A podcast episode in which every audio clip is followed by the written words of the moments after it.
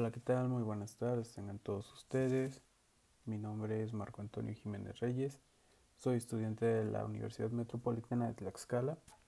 Estoy cursando el noveno cuatrimestre de la carrera de arquitectura. Y este podcast está realizado para la materia de arquitectura medieval al siglo XIX, impartida por la maestra y arqueóloga Marisol Varela Gómez. Hoy les voy a comentar sobre un elemento decorativo del periodo gótico que son los vitrales.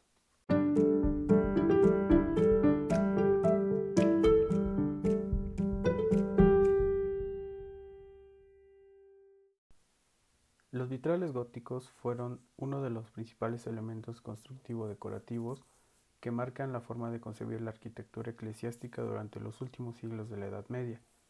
Se utilizaron sobre todo en edificios como iglesias y catedrales durante el periodo histórico lleva el mismo nombre.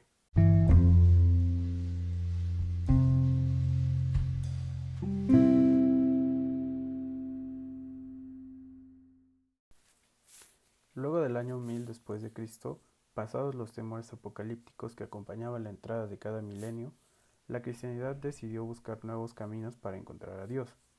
El pensamiento oscurantista que promulgaba la concepción del mundo como un valle de lágrimas, empezó a ceder la necesidad antropológica de sentir cada vez más cerca la divinidad. Por esta razón, el estilo románico, con su estructura oscura y cerrada, perdió vigencia y le cedió paso a la apertura y luminosidad del gótico. El vitral apareció para dejar entrar la luz al edificio del culto y que la catedral se convirtiera verdaderamente en la casa del Señor, el lugar donde los devotos podían iluminarse con su verdad.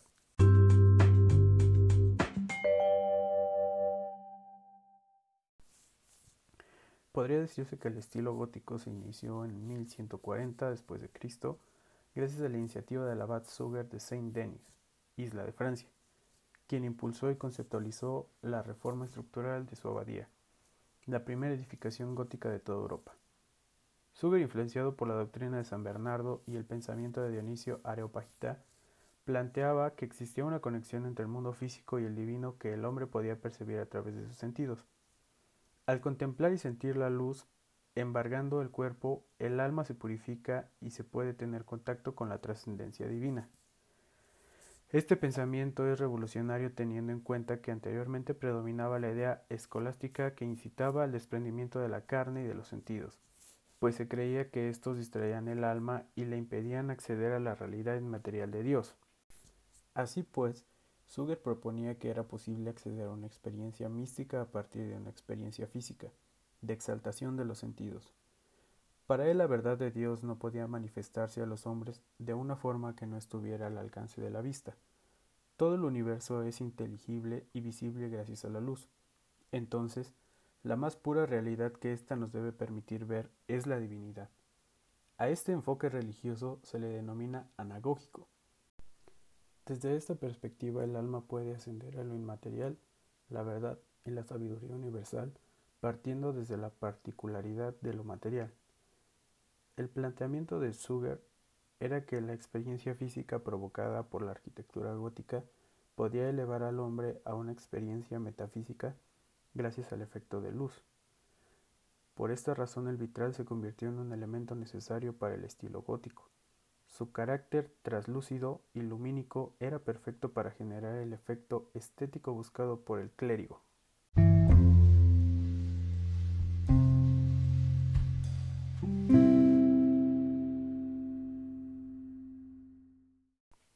Bueno, vamos a hablar de las características de los vitrales. Los vitrales góticos tienen una dimensión mucho mayor que los del estilo románico, en el que las vidrieras se ubican en vanos pequeños que permitían la entrada de la luz dentro de la estructura compacta y maciza de la iglesia.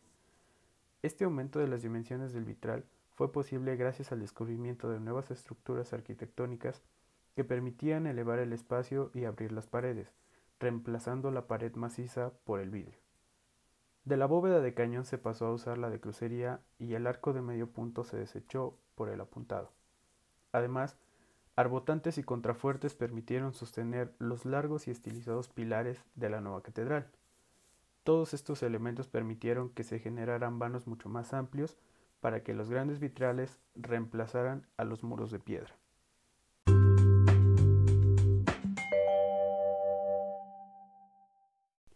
En cuanto a sus funciones didácticas, una de las innovaciones del vitral gótico es que le agrega una nueva función al vidrio dentro de la iglesia. Ya no solo sirve para dejar entrar la luz y posibilitar la visibilidad en el interior de la edificación, también cumple una función didáctica y simbólica. El vitral gótico ilustra imágenes iconográficas que servían para instruir a los creyentes en las enseñanzas de Cristo. La representación de escenas bíblicas, imágenes de santos y símbolos hechos anteriormente en pintura mural y escultura en el gótico llegan al soporte de la vidriera. Esto posibilitó darles un mayor atractivo visual a los elementos didácticos de la escolástica.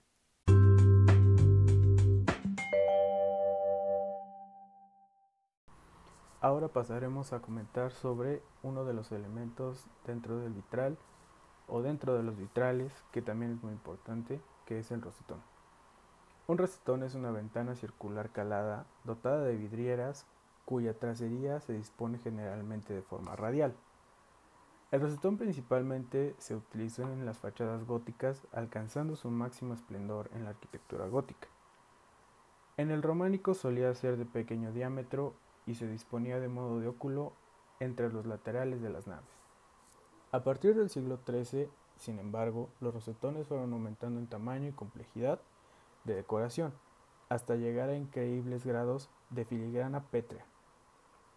Pasaron a situarse en las fachadas por encima de las portadas y en cada uno de los frentes del transepto.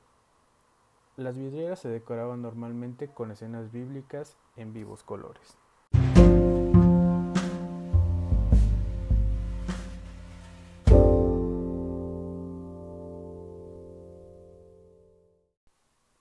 Ahora bien, al rosetón se le ha atribuido un doble simbolismo, uno mariano por la apariencia que tiene de la estructura de una rosa, otro que sugiere a Cristo como remedio de los rayos del sol.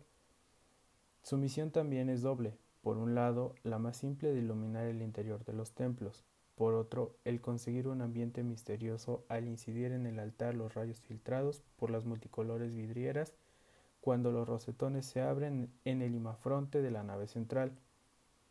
Como uno de los ejemplos más representativos de la sublimidad artística que puede encerrar un rosetón, se suele citar la pareja que adorna el transepto de Notre Dame de París. En España existen varios diseños, como por ejemplo el ojo del gótico en la Catedral de Santa María de Palma de Mallorca, el de la Catedral de Mondoñedo o también los de la Catedral de León, la Catedral de Sevilla y la Catedral de Burgos, entre otros.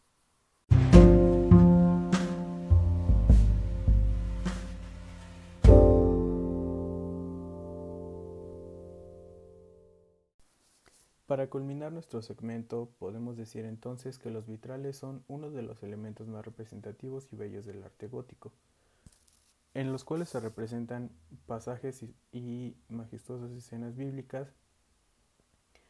A su vez, crean una atmósfera de conectividad con Cristo y bueno, uno de los ejemplos más bellos que existen en el mundo se encuentran en Saint-Chapelle, en su capilla, la Santa Capilla de la isla de Cité posee una de las vidrieras de más de 15 metros de alto.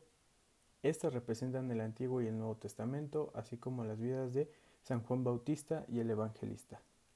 Definitivamente, este ha sido uno de los procesos en los que hemos aprendido cómo y de dónde vienen las vitrales o vidrieras del arte gótico.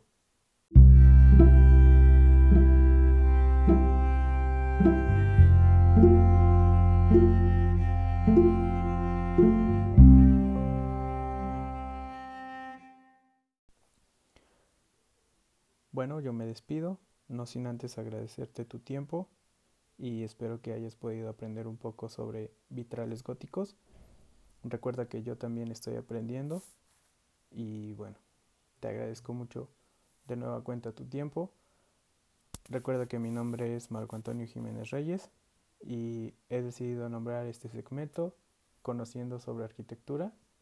Espero que te haya gustado. Y bueno, nos vemos en un siguiente capítulo. Hasta luego.